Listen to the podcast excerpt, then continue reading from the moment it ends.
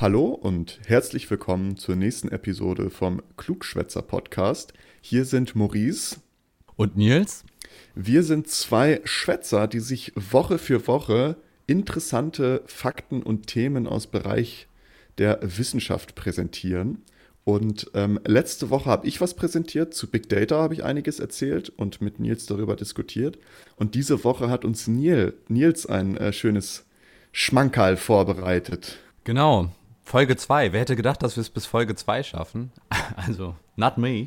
Aber ja, ich bin heute dran und habe so ein bisschen das Thema jetzt aufgegriffen, was du vorgeschlagen hast mit Big Data. Und wir wollen uns heute mal ein bisschen mit dem Umgang mit Big Data an oder wollen uns damit beschäftigen, was man eigentlich mit Big Data machen kann. Denn Datenauswertung per se ist nichts Neues. Das hat man schon immer eigentlich ja gemacht. Sobald man Daten hatte, hat man die ja häufig auch ausgewertet.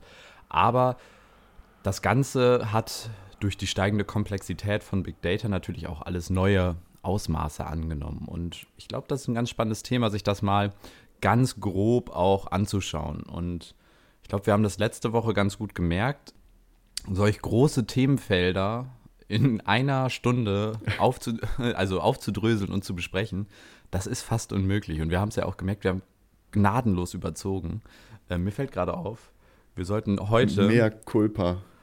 Wir, so, wir sollten heute dann versuchen, da ein wenig besser auf die Zeit zu achten. Aber wir versuchen das heute so, dass wir uns einen ganz kleinen Teil von dieser Datenverarbeitung mal anschauen und eventuell dann in weiteren Folgen uns noch detaillierter an bestimmte Teilbereiche heranwagen. Und heute gucken wir uns halt mal so diesen, diesen Oberbegriff Data Science an.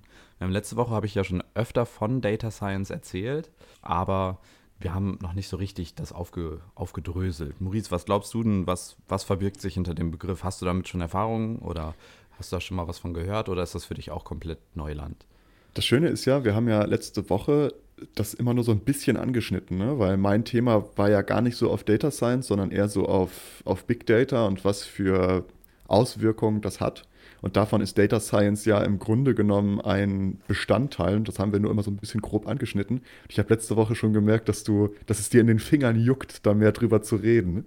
Ähm, weil das ja auch so ein bisschen dein Fachgebiet ist, glaube ich. Beziehungsweise bin ich mir relativ sicher. Also sowas mit Data Science und dann in Verbindung mit KI zu tun hat.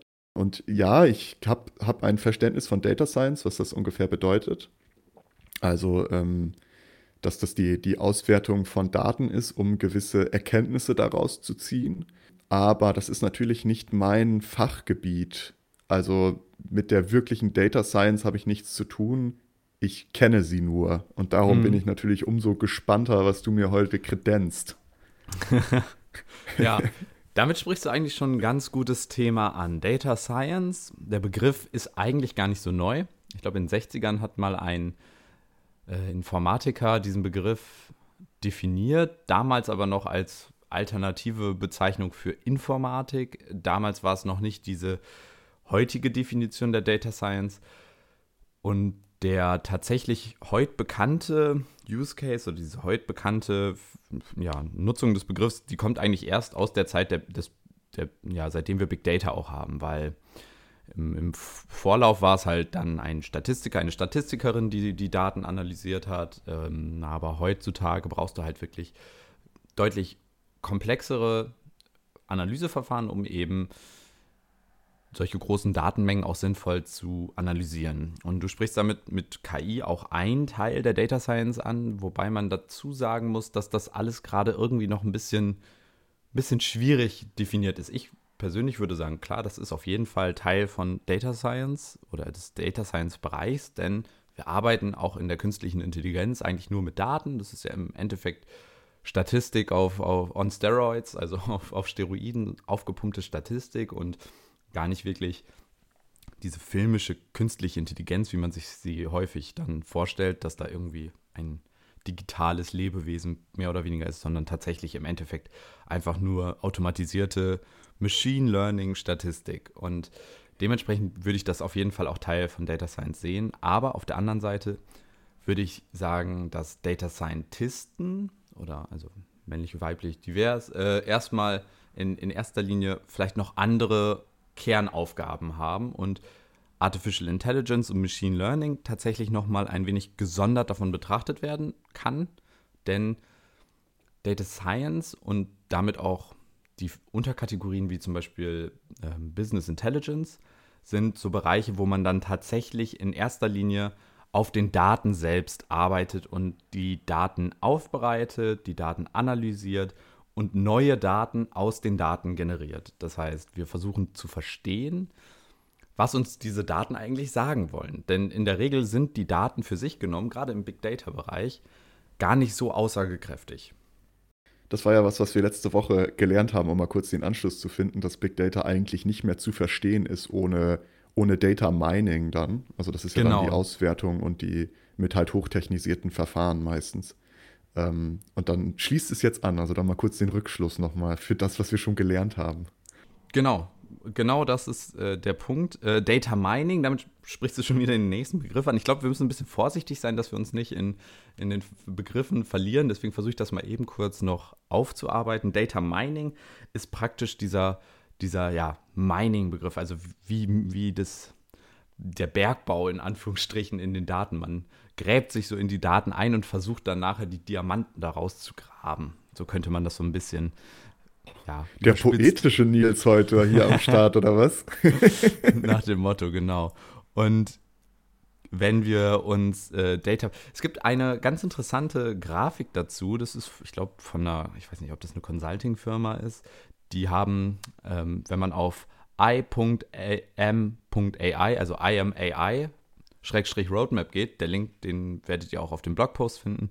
Da gibt es so eine praktisch so eine Roadmap zum, wie werde ich AI-Engineer, also ein Mensch, der an, an künstlicher Intelligenz arbeiten kann. Und da sieht man eigentlich mal auch ganz gut, was man eigentlich alles für Skills als Data Scientist entwickelt. Und ähm, das geht nämlich eigentlich im Endeffekt über diese fundamentalen Datenverständnisse, Programmnutzung und so weiter, äh, über, über Statistiken, weil im Endeffekt hast du mit Daten kannst du am besten auch analysieren, wenn du dich mit Statistiken auskennst. Das heißt, auf, also diese Sta Daten statistisch analysieren kannst, Signifikanzen bestimmen kannst und so weiter.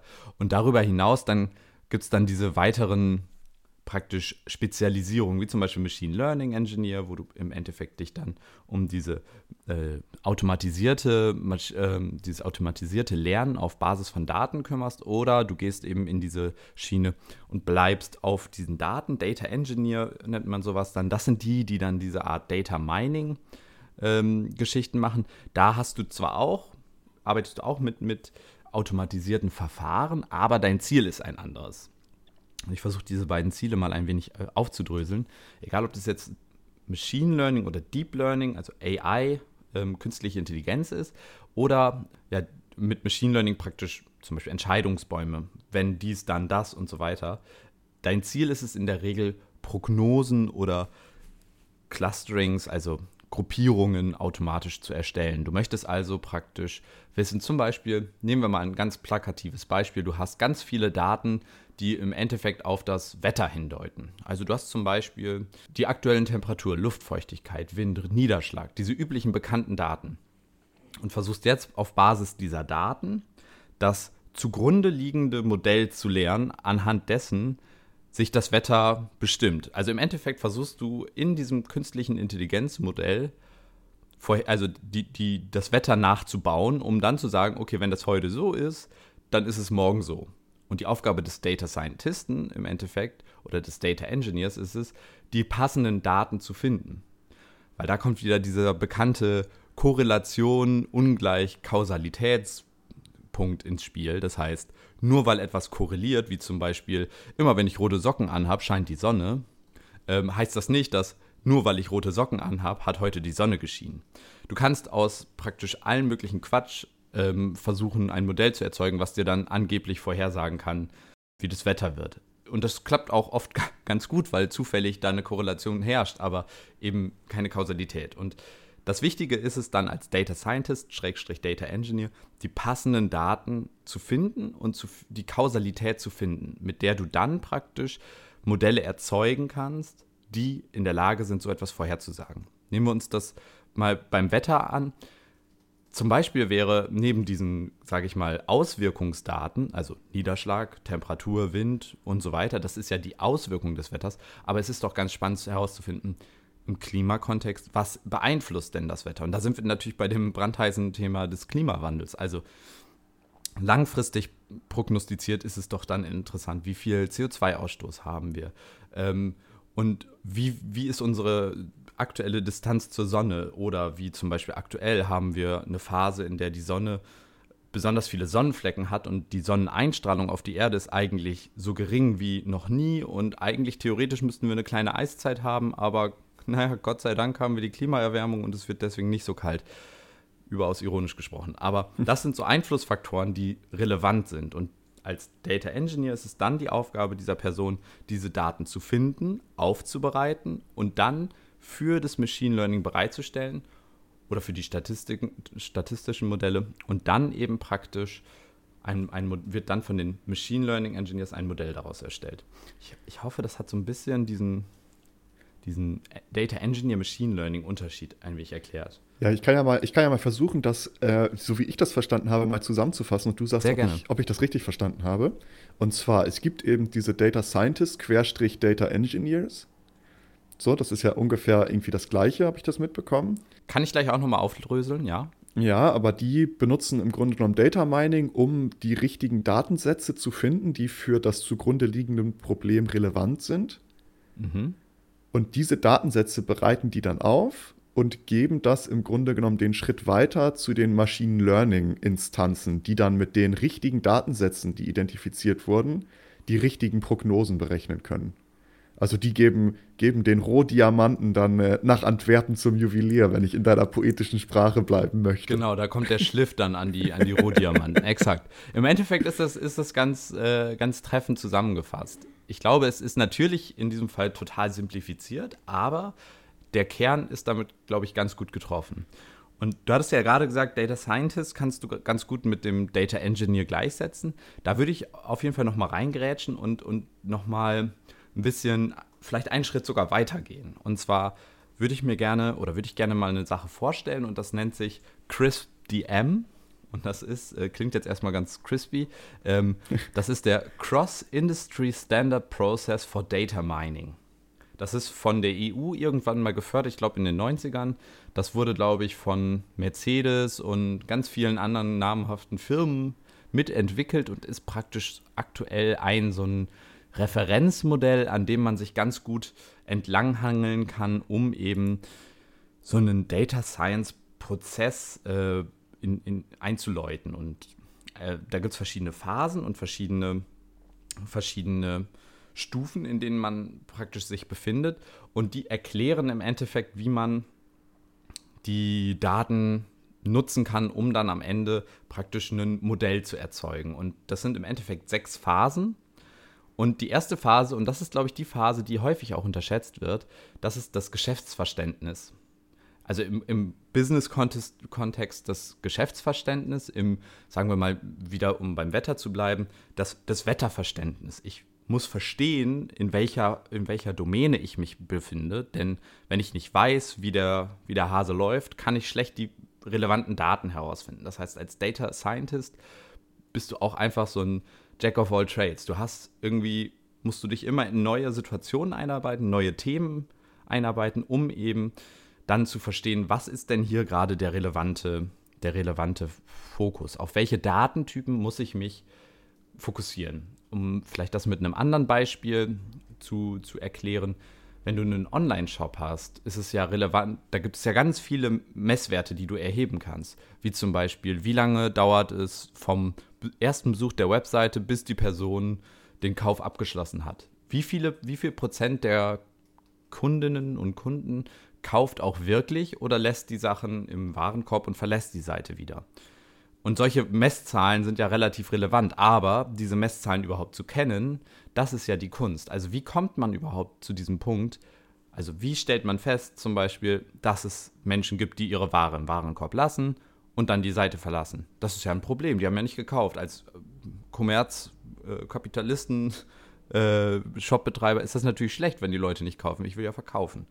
Ähm, dementsprechend solche Messzahlen zu, zu kennen und dass das Messzahlen sind, das ist eine Sache, die eben in diesem Business Understanding passiert.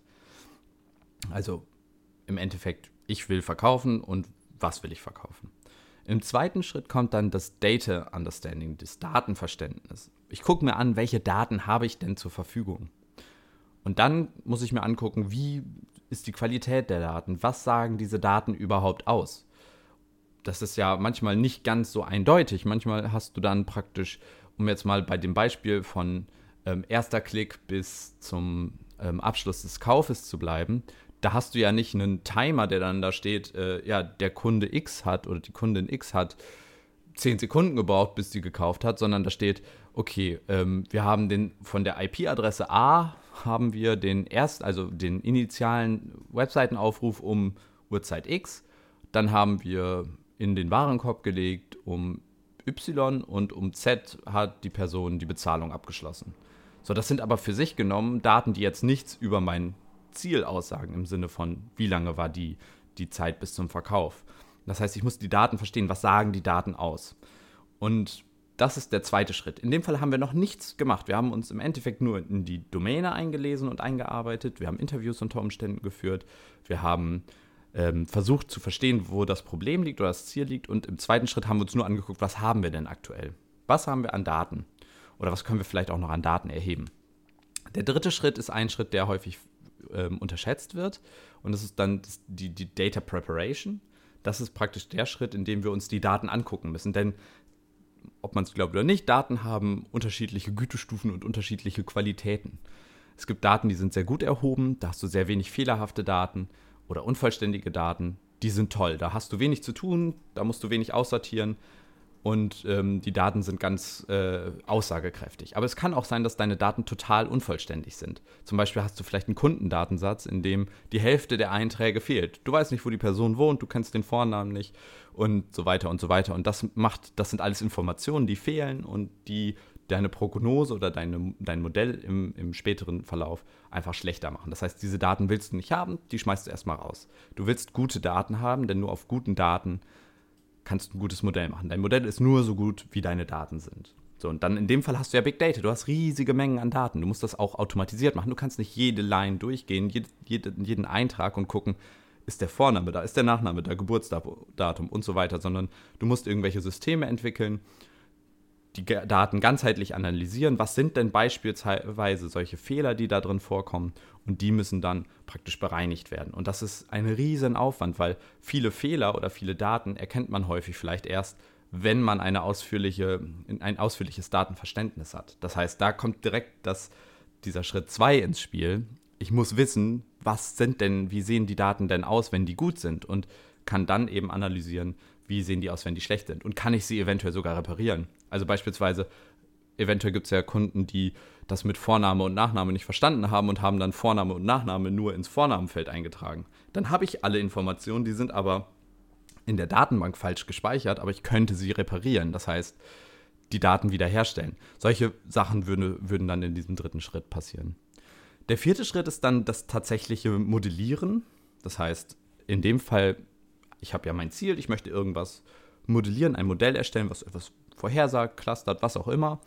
Und das findet jetzt in diesem Schritt statt. Da muss ich jetzt das passende Modell finden. Nämlich ein Machine Learning Modell, die sind einfach, kostengünstig und in vielen Fällen schon sehr, sehr effektiv. Entscheidungsbäume zum Beispiel, wenn dies, dann das, ganz simpel gesagt. Ähm, das sind aber dann nicht so einfache Entscheidungsbäume. Also das Prinzip dahinter natürlich schon, aber wie die erstellt werden, da gibt es ganz komplexe Verfahren. Random Forest, XG Boost, mal um wen das interessiert, kann danach mal. Ah, ja, googeln. genau, richtig. Genau. kann, kann man mal nach googeln, wenn man da Bock drauf hat. Und ähm, diese Verfahren machen das dann alles automatisch, diese Bäume erstellen. Und die können dann nachher praktisch, du gibst die Daten rein und die sagen dir dann nachher irgendwas, was du daraus ziehen möchtest. Zum Beispiel, wie lange der Kunde vielleicht brauchen würde sobald er das, die ersten zwei Klicks gemacht hat, kann er dir dann vielleicht vorhersagen, der Kunde braucht zehn Minuten und wird wahrscheinlich nicht kaufen. Und das ist neues Wissen. Das ist Data Science dann. In einem zweiten Schritt könnte man dann ein zweites Modell machen, was dann versucht, den Kunden doch zum Kaufen zu animieren. Was muss ich machen, damit er doch kauft? Vielleicht einen Gutschein Banner einblenden. Ich glaube, das kennt jeder. Man klickt mal einmal weg vom Tab und kommt zurück und auf einmal steht da hier, kauf doch jetzt und du kriegst 10% Gutschein. Oder vielleicht ähm, noch, noch mehr Jetzt kaufen-Buttons auf einer genau. Webseite ein, einpflegen, weil das kennt man ja auch. Das ist auch immer sehr angenehm, wenn man irgendwo durchscrollt und alle fünf Minuten poppt so ein Disco-Flashlight. Jetzt kaufen. Schlag jetzt zu. Mach es wirklich. Bitte. Bitte kauf doch jetzt. Dein Einkaufskorb ist noch leer. Jetzt komm. Bitte. Mehr blinken. Je länger man braucht, desto mehr sollte immer blinken. Ist eine ganz einfache Web-Development-Grundregel. Web Und der Button sollte immer größer werden. Genau. Bis du gar nicht mehr anders kannst, als den zu klicken. Der muss über das Schließenfenster drüber gehen und dann kaufen. Kauf jetzt. Genau. Ähm, aber das sind so Sachen, die man in dieser Modellierungsphase macht. Und dann am Ende kommt die Evaluationsphase und da wird sich angeguckt, ist das eigentlich und ist das Ziel erfüllt, was ich haben möchte. Und dann kommt der spannende Schritt. Wenn ja, dann kommt der sechste Schritt. Wenn nein, dann geht es zurück. Entweder in Schritt 3 oder in Schritt 2 oder in Schritt 1. Also, wenn das Ziel nicht erfüllt ist, dann hat man entweder A, das Geschäftsmodell oder die, diese Domäne nicht richtig verstanden das könnte der erste Grund sein. Also ich habe gar nicht verstanden, was ich eigentlich vorhabe und deswegen hat das nicht geklappt. Der zweite Grund ist, die Daten, ich habe die Daten nicht verstanden oder mir fehlen Daten. Ich kann mit diesen Daten das gar nicht vorhersagen oder prognostizieren, was auch immer. Oder der dritte Schritt ist, die Daten sind einfach noch zu schlecht. Und, oder die neuen Daten sind noch nicht gut genug. Und dann geht es wieder los. Vielleicht ist das Modell auch unpassend. Und man macht alle Schritte nochmal, evaluiert wieder und das geht so lange dann, bis man hoffentlich irgendwann ein passendes Modell gefunden hat oder bis der Chef, die Chefin sagt, das ist uns zu teuer, wir machen das nicht mehr, hört auf damit. Das ist so ein typisches PDAC Circle, wie man das ja aus der, aus der Wirtschaftswissenschaft oder aus BWL vielleicht der ein oder andere Hörer kennt es vielleicht, ist dieses Plan, Do, Act, Check. Genau. Das ist ja so ein typisches wirtschaftswissenschaftliches Prinzip, dass man halt immer wieder in einem ewigen Verbesserungskreislauf halt ist und wenn man halt noch nicht gut genug ist, muss man halt wieder vorne anfangen. Genau, genau. Ähm, ist ein, ja, nur nochmal so als, als Cross-Reference hier. Genau. Da, äh, der, der letzte Schritt, der geht ganz schnell, das ist nur das Deployment, die Bereitstellung. Das heißt, im Endeffekt ähm, wird dann das Modell in die Produktion übernommen und, und wird dann verwendet. Du sprichst aber damit auch noch einen ganz anderen interessanten Punkt an. Nämlich, wenn wir den sechsten Schritt erreicht haben, dann ist das Modell in, in, in Produktion, aber dann hört es nicht auf, weil dann kommt der, der nächste spannende Schritt. Data Shifts oder ähm, die, die Veränderung von Daten. Ein, ein Punkt, der ebenfalls extrem spannend ist, wenn man sich anguckt, wie schnell unsere Gesellschaft sich verändert, wie schnell sich Interessen verändern. Ich finde, man erkennt das immer sehr, sehr gut an diesen Standard-Webshops oder den Standard-App-Designs. Google bringt ja regelmäßig neue App Design-Vorschläge. Bitte macht es nach dem Material Design oder was auch immer. Und wenn man sich mal anguckt, wie die Apps zum Beispiel vor x Jahren aussahen und wie sie heute aussehen, die sehen alle, haben ein ähnliches Bedienkonzept und so weiter. Und das ist ja auch alles datenoptimiert und es verändert sich. Das heißt, wenn du jetzt eine App anbietest, die aussieht wie von vor 2015 zum Beispiel, also fünf Jahre alt ist, dann denkt man sich auch, oh Gott, was ist das für eine App? Und dann ist das Problem vielleicht nicht, dass die Inhalte der App schlecht sind oder die Funktion schlecht ist, sondern dass die Bedienung einfach nicht mehr zeitgemäß ist. Das heißt, man muss auch da kontinuierlich sich anpassen und die, diese, die Daten daraufhin überprüfen, ob sie noch praktisch so sind, wie sie damals, als das Modell erstellt wurde. Also wenn zum Beispiel die Modellqualität, also die Prognosequalität zum Beispiel nachlässt, dann muss man wieder von vorne anfangen und sich angucken, was hat sich eventuell verändert und dann ähm, gegebenenfalls ein neues Modell erzeugen. Es ist ja auch so, dass man, dass man ja auch irgendwie sagen muss, man hat ja auch diesen ähm, Skaleneffekt, dass man halt, man muss ja auch erstmal eine Investition starten, damit man überhaupt auf die Datenmengen kommt, die man überhaupt braucht, um sowas zu machen. Da sprichst du einen ganz spannenden Punkt an, definitiv. Weil das ist ja auch immer so eine, man stellt sich ja immer vor, ja, okay, jeder kann mal kurz Daten, Data Science betreiben oder auch jedes Unternehmen, aber da erstmal hinzukommen, dass man genug Daten hat, also dass man das so skaliert hat, dass man das überhaupt machen kann, ist ja, ja auch erstmal ein Weg. Also das nur nochmal so eingeworfen. Das ist, glaube ich, sogar die größte Herausforderung, gerade für neue Startups und neue Firmen, die, also ich glaube, es gibt wenige von den großen Firmen und großen äh, Startups und so weiter, also die groß geworden sind, die auf Datenanalyse und Data Science komplett verzichten. Ich meine, fast jede Firma, jedes größere Unternehmen benutzt in irgendeiner Form solche Datenanalysewerkzeuge. Aber wenn man gerade am Anfang noch gar keine Daten hat, zum Beispiel gar kein Wissen über potenzielle Kunden und so weiter, dann ist es sehr schwierig, diesen Prozess auch zu machen. Denn gerade die Menge an Daten ist ausschlaggebend über die Qualität häufig. Denn die Qualität der Daten an sich ist natürlich auch gut und wichtig. Gute Qualität in Daten bedeutet, ich brauche weniger Daten. Je schlechter die Qualität der Daten, desto mehr Daten benötige ich und so weiter. Aber diese initiale Datengenerierung und Datensammlung ist tatsächlich einer der schwierigsten Faktoren und, und vielleicht auch so ein bisschen so Gatekeeping im Endeffekt. Also wie komme ich überhaupt an die Daten?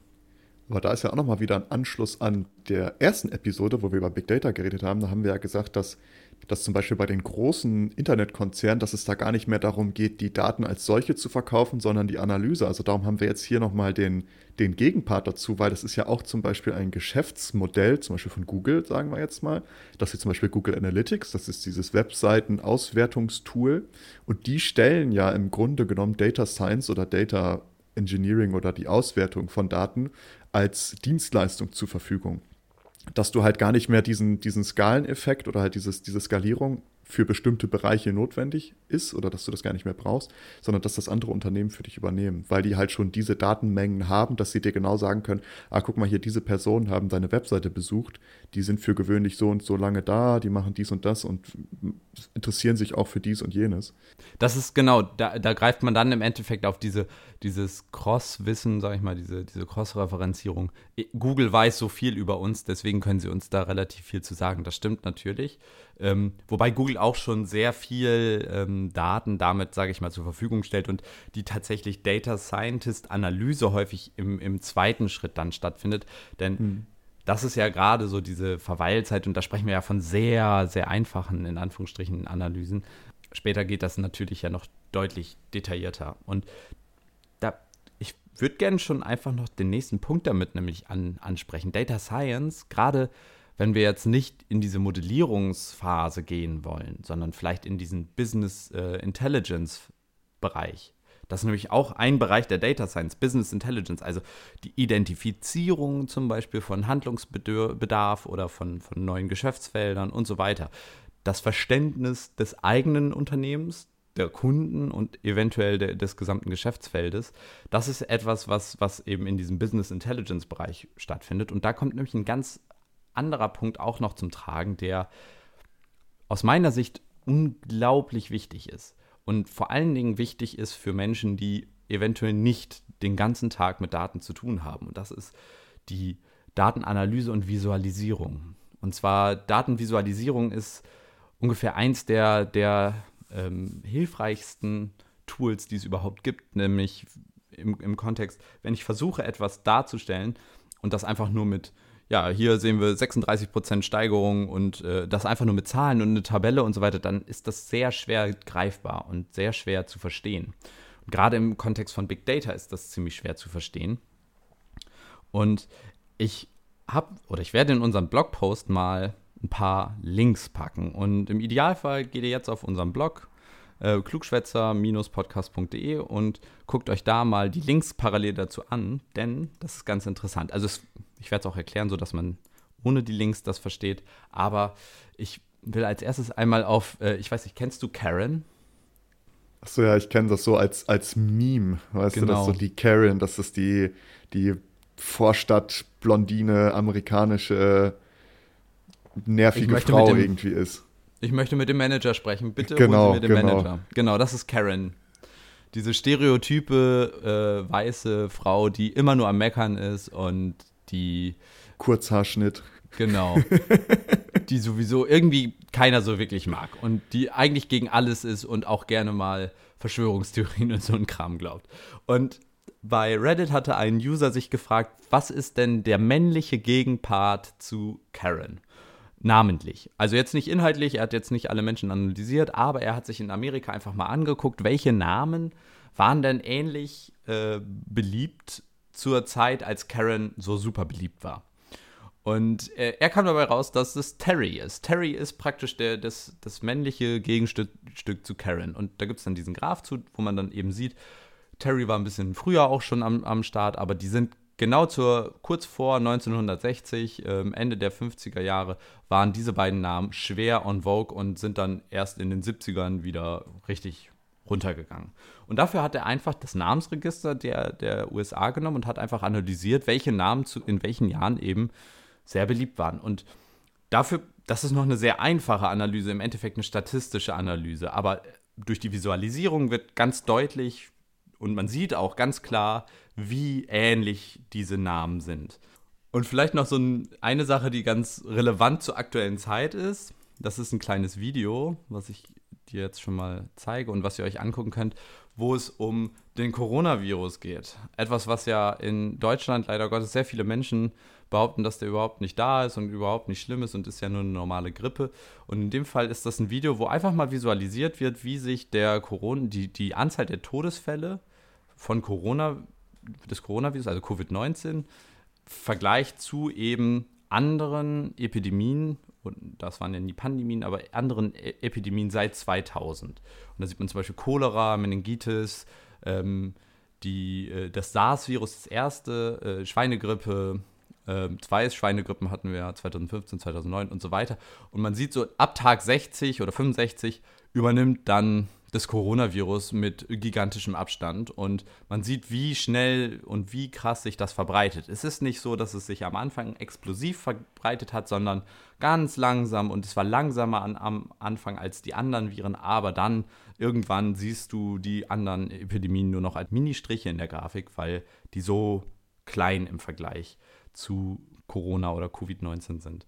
Und das ist immer so traurig, weil das Schöne an Fakten ist ja, sie sind auch wahr, wenn sie, wenn man nicht daran glaubt. Und ich finde das immer so, mit so einer Visualisierung wird es einem nochmal so deutlich, wie krass dann doch manche Sachen sind, auch wenn sie in der Realität nur schwer greifbar sind. Ich finde, so eine Menge und so eine große Zahl wie, wie die bei Corona-Infizierten, die ist kaum noch greifbar für Menschen. Also wenn wir da von Millionen Infizierten sprechen, wenn man sich mal vor dem inneren Auge versucht, eine Million Menschen auf einem Fleck vorzustellen, ich glaube, das fällt, also mir fällt es auf jeden Fall, mir ist es unmöglich, ich kann mir nicht so viele Menschen auf einem Fleck vorstellen und dann wird es einfach schwer greifbar. Aber dadurch, durch so eine Visualisierung, wird es auf jeden Fall das Verhältnis deutlich besser verständlich.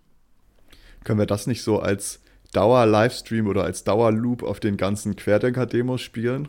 Die, diese Grafik? Ja, diese Grafik, die ganze, wir, wir besorgen uns ganz viele Beamer und dann ja. gehen wir immer zu diesen Demos und stellen überall Leinwände auf und projizieren das so oder projizieren das auf so Häuserwände, weißt du? Und die können da nichts gegen tun. Und man sieht das einfach die ganze Zeit im Dauerloop. Vielleicht auch noch live dann, wie viele sich gerade auf dieser Demo anstecken. Oh, äh, ich, kann ja, ich kann ja auch mal kurz aus Erfahrung sagen, ich bin ja auch in dieser Grafik drin. Ich bin ja Survivor. Ähm, ich habe es jetzt hinter mir und äh, ich, kann auch, ich kann auch bestätigen, it is real, sagen wir es mal so. Mit, mit, mit jungen Jahren trotzdem Symptome gehabt. Man kennt mein Glück. Aber äh, jetzt wieder alles gut. Also ähm, ja, so, so viel zur aktuellen Lage. Darüber wollen wir auch gar nicht reden. Ja, aber interessanterweise sagen ja ganz viele, die, also da, dazu zählst du ja Gott sei Dank nicht, aber die vorher gesagt haben, ja, gibt's gar nicht, sobald sie es dann hatten, dann, ja, nee, ähm, war doch sehr lehrreich jetzt äh, gemerkt zu haben, nee, das ist schon echt, das ist schon echt heftig. Und ähm, ja, ich, ich wünschte, es wäre auf dem normalen Weg, dass die Leute einfach von vornherein das verstehen würden. Ja, weiter geht's. Äh, genau, ich habe noch eine ein dritte Visualisierung, die ich persönlich, da kommen wir jetzt so ein bisschen noch nicht im Big Data, aber wieder in die Verknüpfung verschiedener Daten. Und das wird jetzt nämlich ganz interessant. Ich spiele das bei dir schon mal ab. Das ist nämlich eine Visualisierung, wo wir drei verschiedene Datentypen sehen. Im Ende oder ganz viele verschiedene. Es findet ein Eye-Tracking statt und einen Videostream, wo die Augen praktisch hingucken. Der ganze Körper der Person ist verknüpft, das heißt, Mensch, der Mensch, man weiß ganz genau, wo die Arme, die Beine, die Füße und so weiter sind und es geht darum, wo der Mensch hinguckt und wo er dann infolgedessen hintritt und diese Person läuft über Geröll und da sieht man dann, auf so einer Heatmap ganz genau, wo hat die Person vorher hingeguckt und man sieht dann, dass es manchmal so Hotspots gibt und genau auf diese Hotspots tritt die Person dann. Das heißt, die Person guckt ganz punktuell auf, auf, auf Kleinigkeiten und sieht, man sieht, dass sie genau dann da hinschießt, äh, hinschießt, hintritt. Alles klar. Hm. und ähm, das fand ich super interessant, weil es deutlich wurde, wie präzise wir doch genau da hingucken und wie präzise wir dann mit unserem Fuß auch dahin treten. Und wenn man das Video dazu parallel sieht, dann sieht man, dass es wirklich super viele Geröll, super viel Geröll und Steine sind und das wirklich präzise sein muss. Und ähm, da sieht man mal, wie präzise unser Gehirn auch da arbeiten kann. Aber das dann als, als Daten auch visualisiert zu haben, finde ich ähm, sehr, sehr beeindruckend. Ja, da auch direkt eine Empfehlung von mir. Guckt euch das auf jeden Fall an, diese Visualisierung, die Nils hier gerade vokal oder mit seinem Mund vorstellt. ähm, denn das ist wirklich interessant. Also, äh, da mal kurz eine Frage: dieses mit diesem Laufen und sowas. Ja. Also, denkst du, das machen die, um zum Beispiel Roboter irgendwie zu speisen, dass die halt so besser über, über Hindernisse hinweglaufen können? Weil ich meine, Robo Robotik ist ja auch ein immer weiter wachsendes Feld. Ja, ähm, spannende Frage. Ich ich kann mir gut vorstellen, dass das auch in der Robotik einen, ähm, eine Relevanz hat. Auf der anderen Seite könnte ich mir aber auch vorstellen, dass in dem Bereich noch sehr viel an, an Forschung praktisch auch auf der, auf der menschlichen Ebene stattfindet. Das heißt, wie funktioniert denn diese hm, ja. Verknüpfung zwischen unseren Augen und dann nachher praktisch unserem Körper? Weil es ist ja nicht nur der Fuß, der irgendwo hingeht, sondern man sieht das auch einmal, da stolpert er fast und man sieht halt, wie der mit dem Oberkörper und den Armen das alles ausgleicht, das heißt unser Gleichgewichtssinn. Und das dann so punktuell auch zu, zu erforschen, ist total spannend. Das Paper kann ich auch verlinken, das habe ich hier jetzt gerade offen. Das ist, glaube ich, sogar Open Access. Aber da hast du ja jetzt auch mal einen schönen Bogenschlag gemacht, weil wir, du hast ja am Anfang sehr viel über ähm, wirtschaftliches Interesse an Datenauswertung, also so zum Beispiel ähm, Business Intelligence und sowas gesprochen. Und mhm. jetzt kommen wir ja wirklich in so einen Bereich, wo das dann nichts mehr wirklich mit Wirtschaft oder Unternehmen zu tun hat, sondern dass auch eben dieses Data Science oder Data Mining, was ja vielleicht erst aus einem wirtschaftlichen Interesse so in den Mainstream gekommen ist, aber dass es halt bei vielen verschiedenen wissenschaftlichen Fragen auch genutzt wird. Also wie du jetzt zum Beispiel sagst, zu dem Verständnis, wie funktioniert der Mensch überhaupt, also wie ist die Koordination zwischen Augen und Sehen und Körper und Verhalten und aber auch sowas, dass man halt sagt, okay, für Robotik, dass man halt die ähm, für, für Maschinenbau oder sowas, dass man dann halt in die Richtung geht oder halt für ganz, ganz viele andere Dinge. Also da, Data Science ist ja in alle Wissenschaftsbereiche irgendwie eingezogen. Ganz großes Feld ist auch Soziologie. Da ist ja schon seit jeher einer der datengesteuertsten Wissenschaften. Ähm, für mich jetzt in der Rechtswissenschaft zum Beispiel kann ich immer sagen, ich habe sehr im Verhältnis sehr, sehr wenig mit Daten zu tun weil das dann doch eher so ein Gedankenschloss ist, in dem man sich aufhält, so ein Elfenbeinturm. ähm, aber trotzdem, also da ist ja jetzt ein schöner Link, den wollte ich nur mal kurz illustrieren. Damit sprichst du total einen, einen ganz wichtigen Punkt an. Ähm, Data Science ist im Endeffekt ja nur ein Tooling. Ich hatte das ja auch mit, den, mit diesem Domain Knowledge praktisch versucht auch nochmal darauf hinzuweisen. Du hast im Endeffekt das Data Science Tool, mit dem du dann nachher Dinge erforschen kannst, die im Endeffekt jetzt nur Daten produzieren. Als Data Scientist interessiert dich häufig nur zweitrangig, was für Daten du hast. Hauptsache, du kannst sie analysieren. Und ähm, richtige Sucht. Ja, gib mir bitte Daten. Deswegen, also Google, das sind eigentlich nur Datensüchtige. Die, die können da gar nichts Die können gar nichts dafür. Warum sind wir denen denn böse? Mensch, genau. die sind einfach krank. Die sind krank, die sind süchtig. Wir müssen eigentlich mal den, den anonymen Dataholiker äh, Kreis. Müssen wir mal dem, dem äh, der Bundeszentrale für gesundheitliche Aufklärung müssen wir mal kurz äh, die neue Sucht vorstellen, die Datenanalyse-Sucht. Ist ja gesellschaftlich mittlerweile, also es gibt, man hat ja erkannt, dass diese Sucht vorhanden ist und versucht da ja aktuell ähm, reglementorisch irgendwie eine Lösung für das Problem zu das finden. Das stimmt allerdings.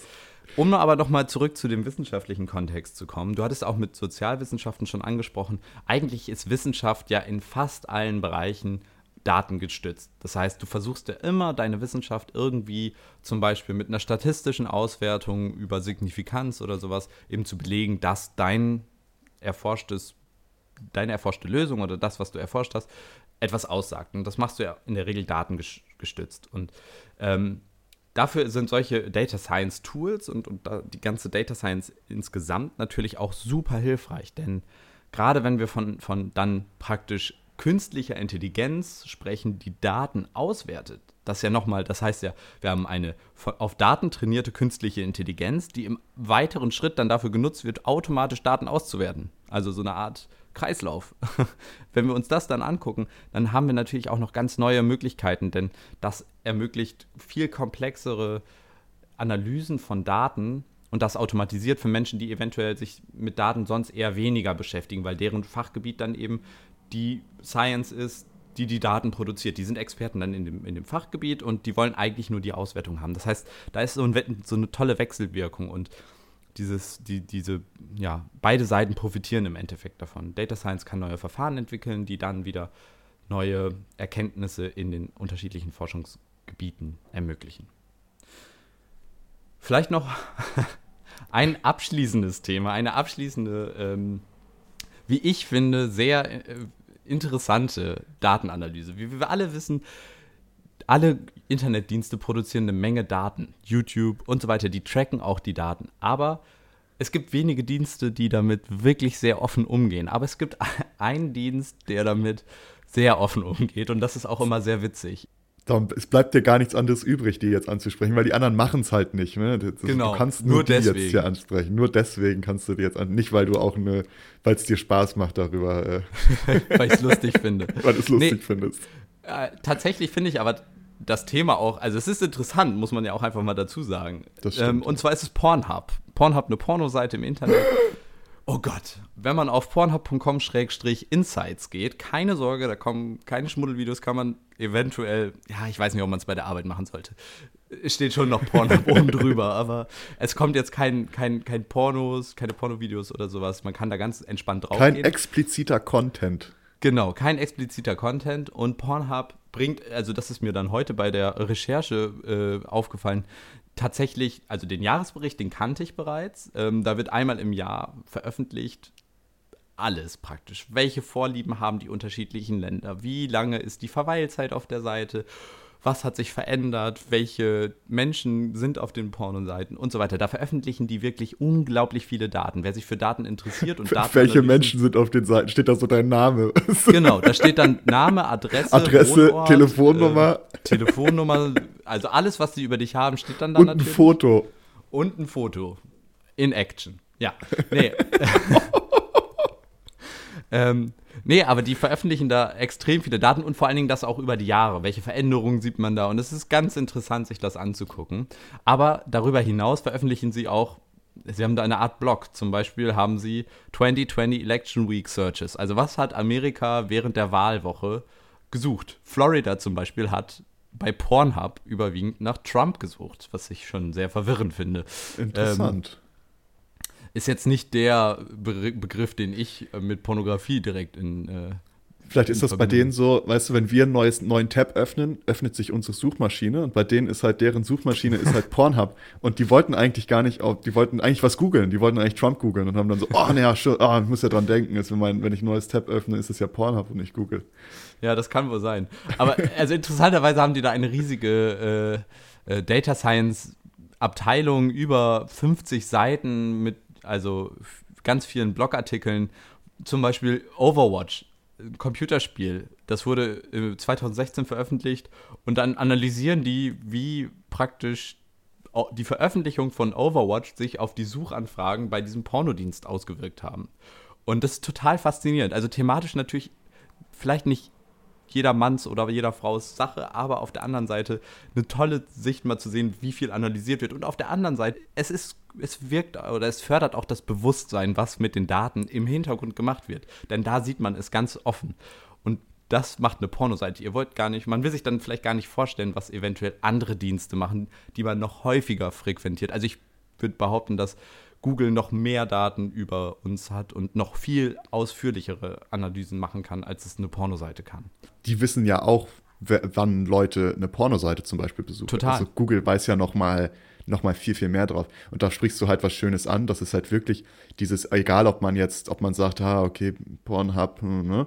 aber da einfach mal zu sehen, was mit Daten passiert und was da für Auswirkungen genau sind ist halt schon mal interessant, auch für alle Leute, die hier gerade zuhören, sich das einfach mal anzugucken, was für Auswertungen Unternehmen damit fahren können und was für ein Wissen die darüber halt generieren können.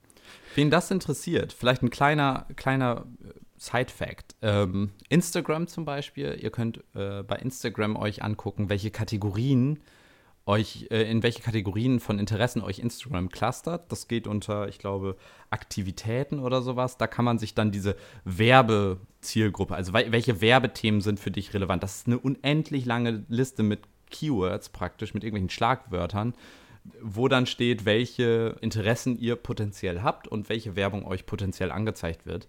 Einfach mal danach googeln vielleicht, Instagram Werbeinteressen oder sowas heißt das und ich werde sonst auch nochmal einen Link in diesen Blogpost packen dann könnt ihr euch das mal da angucken. Und was ebenfalls interessant ist, was ich sehr interessant fand, ähm, was bei mir nicht so gut funktioniert hat offensichtlich, wo nicht so viel Data Science äh, Erfolg hinter war, ist aber Spotify. Und zwar ist Spotify noch ausführlicher in der Datenherausgabe. Also wenn ihr eure Datenschutzauskunftsanfrage, Maurice kann da bestimmt gleich ganz viel zu sagen, wie er das am Artikel 15! Macht. Genau, Artikel 15 bei Spotify macht, dann bekommt ihr praktisch eine, einen Auszug aus den Daten, die Spotify von euch habt, inklusive eurer Charakterisierung, nenne ich es mal. Also was Spotify denkt, was ihr für ein Mensch seid. Und diese Auswertung bekommt ihr ebenfalls oder bekamt ihr, als ich das gemacht habe, mitgeschickt. Und bei mir war dann irgendwie so Sachen, irgendwie, ich, wär, ich würde Outdoor-Sport lieben und wäre so ein Campingboy und so weiter. Also so ein bisschen stimmt das, aber jetzt auch nicht das, was jetzt, wenn man mich fragen würde, du Nils, was beschreibt dich am besten, dann würde ich nicht als erstes sagen, du, ich bin ein richtiger Naturbursche und am liebsten mache ich Mountainbiking und Freeclimbing, während ich, weiß ich nicht, in Bergen zelte. Also das wäre jetzt ja. nicht die erste Sache. Aber anscheinend ist mein Musikgeschmack einer, der darauf hin, hindeutet. Oder meine ja, Locations.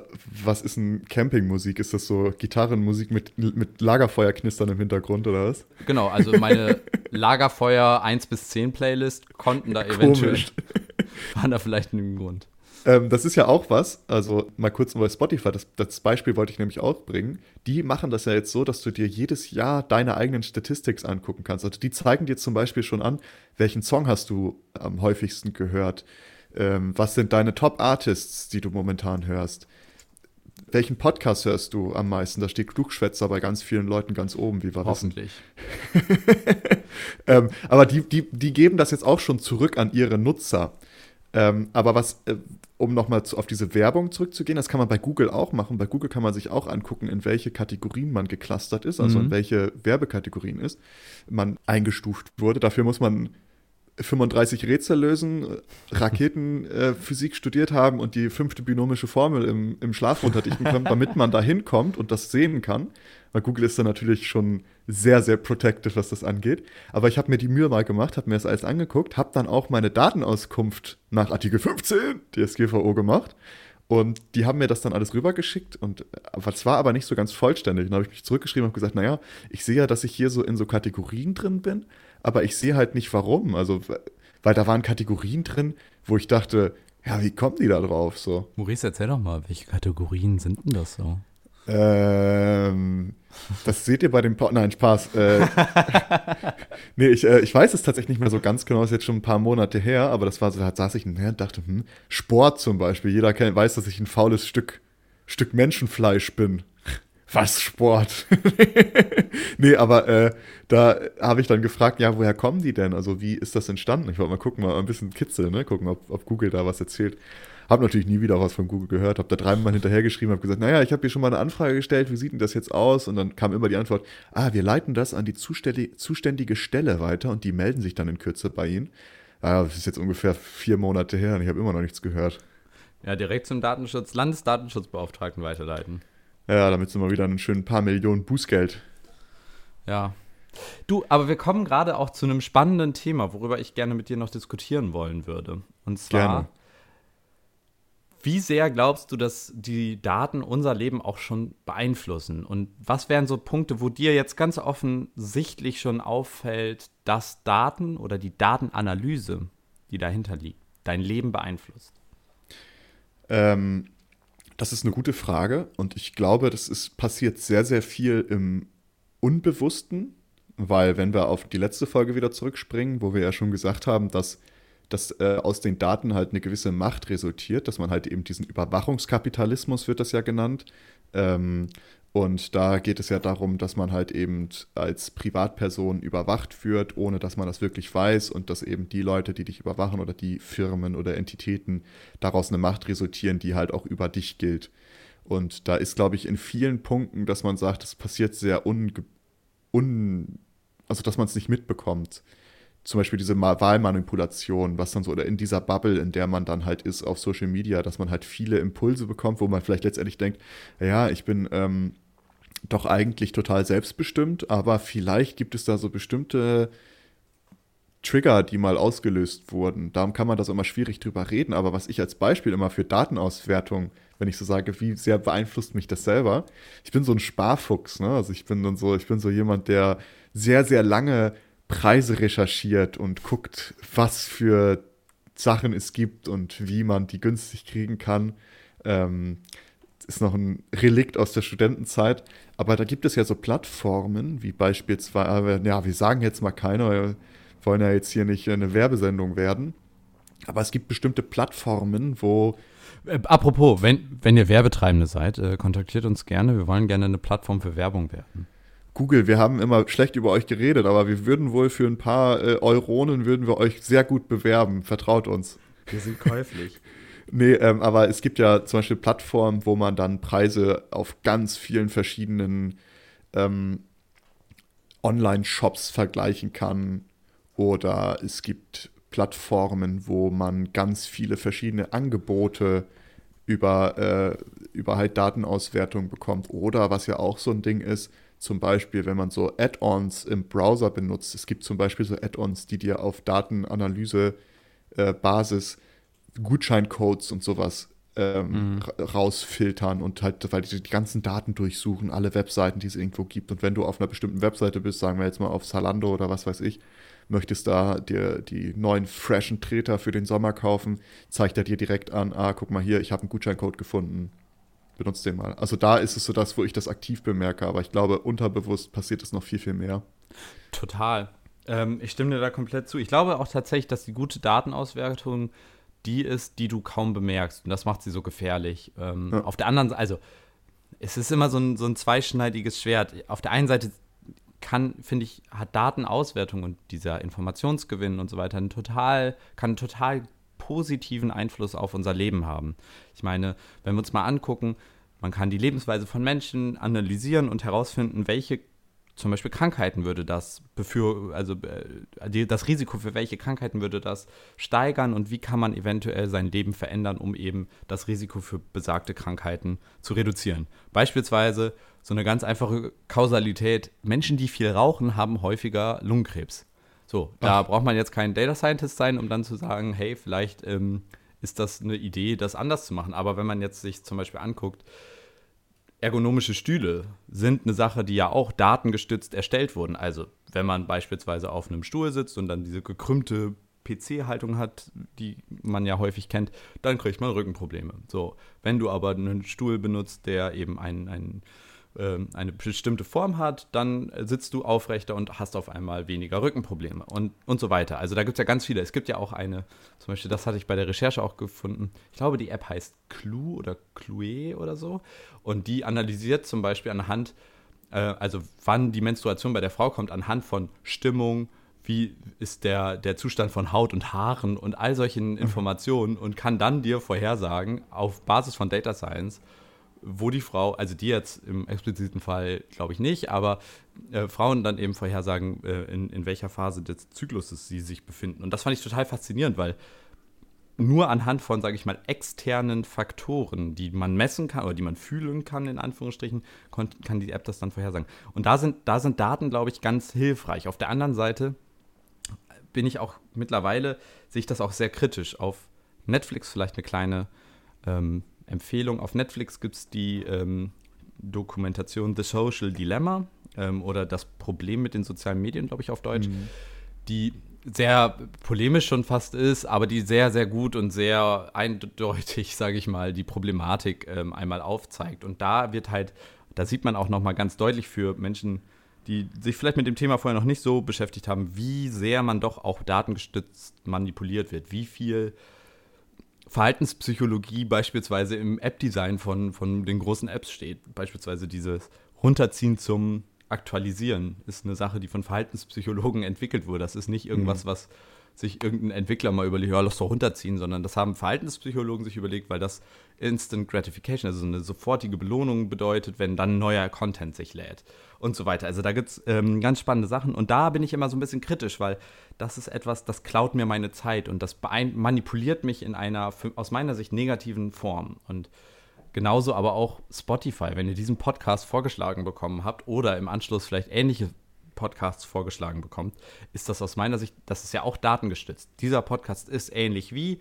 hör dir das an, gib uns mehr deine Aufmerksamkeit, mehr Zeit und so weiter. Also da bin ich so ein bisschen kritisch. Ja, übrigens noch ein interessanter Fakt. Ähm, die Produzenten, die das Problem mit den sozialen Medien produziert haben, haben Netflix dann vorgeschlagen, noch einen zweiten Teil zu machen. Das Problem mit den Streaming-Diensten hat Netflix abgelehnt. nein, nein, war ein Spaß, aber. Äh Netflix wird ja indirekt auch schon kritisiert in der. Äh. Ich fand, das war, da, da, hat Netflix auf jeden Fall Kudos äh, bewiesen. Ähm, und, und, gezeigt, dass sie äh, auch ein wenig Selbstkritik äh, machen. Aber auf der anderen Seite habe ich jetzt gestern gesehen, Netflix hat mittlerweile den Button, wo du dir random, wenn du wirklich dich nicht mehr ja. entscheiden kannst, kannst du einfach random dir irgendwas anzeigen lassen, damit du dich wirklich gar nicht mehr damit beschäftigen musst, was du eigentlich wirklich willst, sondern dass alles dir Netflix sagt. Black Mirror ist da vielleicht dann die traurige Zukunft, in der wir uns dann irgendwann befinden. Die Serie Black Mirror, wer mal Bock auf schlechte Laune hat, kann sich die angucken. Wer hat das nicht? Aber das ist ähm, vielleicht zum Abschluss, können wir das mal sagen. Wenn ihr so mal Interesse daran habt, was so Dienste über euch sammeln, macht doch mal so eine Datenauskunft. Das kann man meistens schon relativ einfach über die Datenschutzeinstellungen in all den Diensten. Da kann man sich so einen Button auswählen ich kann aus Erfahrung sagen, bei Amazon und Google ist es extrem schwer. Die verstecken das so tief irgendwo in ihren Seiten, dass man da gar nicht hinterkommt. Aber man kann auch einfach in die Datenschutzerklärung gucken. Da findet man so eine E-Mail meistens oder so eine genaue Anleitung, wie man das beantragen kann. Und dann schickt man eine E-Mail an diese Datenschutz-App, was auch immer. Und da kann man dann ihr seine Daten anfordern. Und ähm, das ist sehr interessant, sich das mal anzugucken. Ich habe das mal bei einigen Diensten gemacht. Und da sieht man mal, was die alles so über einen haben und was die vielleicht auch nicht haben. Ist vielleicht auch mal schön zu sehen. Und ich das wollte ich mal so zum Abschluss noch sagen. Guck da mal rein. Ich habe da noch einen zweiten, also auch für mich der Abschluss dann, ähm, zweiten Punkt, der damit einhergeht. Und zwar habe ich vor kurzem angefangen, so ein bisschen Hausputz zu machen im Sinne von Daten. Und zwar habe ich Gott sei Dank immer aufgeschrieben, praktisch in meinem Passwortmanager, wo ich mich registriert habe und habe die Liste mal durchgegangen und dachte, wow, diesen Dienst hast du nicht mal da wirklich benutzt, sondern hast dich nur einmal registriert, aber die haben noch Daten über dich. Und ich bin dann praktisch, habe mir die Mühe gemacht, ich habe irgendwann aufgegeben, aber ich habe mir die Mühe gemacht und habe ganz viele Dienste angeschrieben, dass sie doch bitte meine Daten und meine Konten schließen und meine Daten löschen sollen. Und ähm, das kann ich, also ich kann es nur empfehlen, sich mal aufzuschreiben, wo man sich überall registriert. Vielleicht das mit einem Passwortmanager zu kombinieren, damit man auch ein bisschen Sicherheit hat, also sich die Passwörter da wegspeichert und dann, wenn man merkt, ich habe irgendwie einen Dienst, der ziemlich sensible Daten von mir hat, wie zum Beispiel ein Fitness-Tracker oder ein ähm, Lebensmitteltracker, der, das sind super sensible Daten. Wenn ihr solche Apps habt und ihr benutzt die nicht mehr, dann achtet darauf, dass ihr denen auch eine Datenlöschanfrage schickt, dass die eure Daten dann auch wieder entfernen.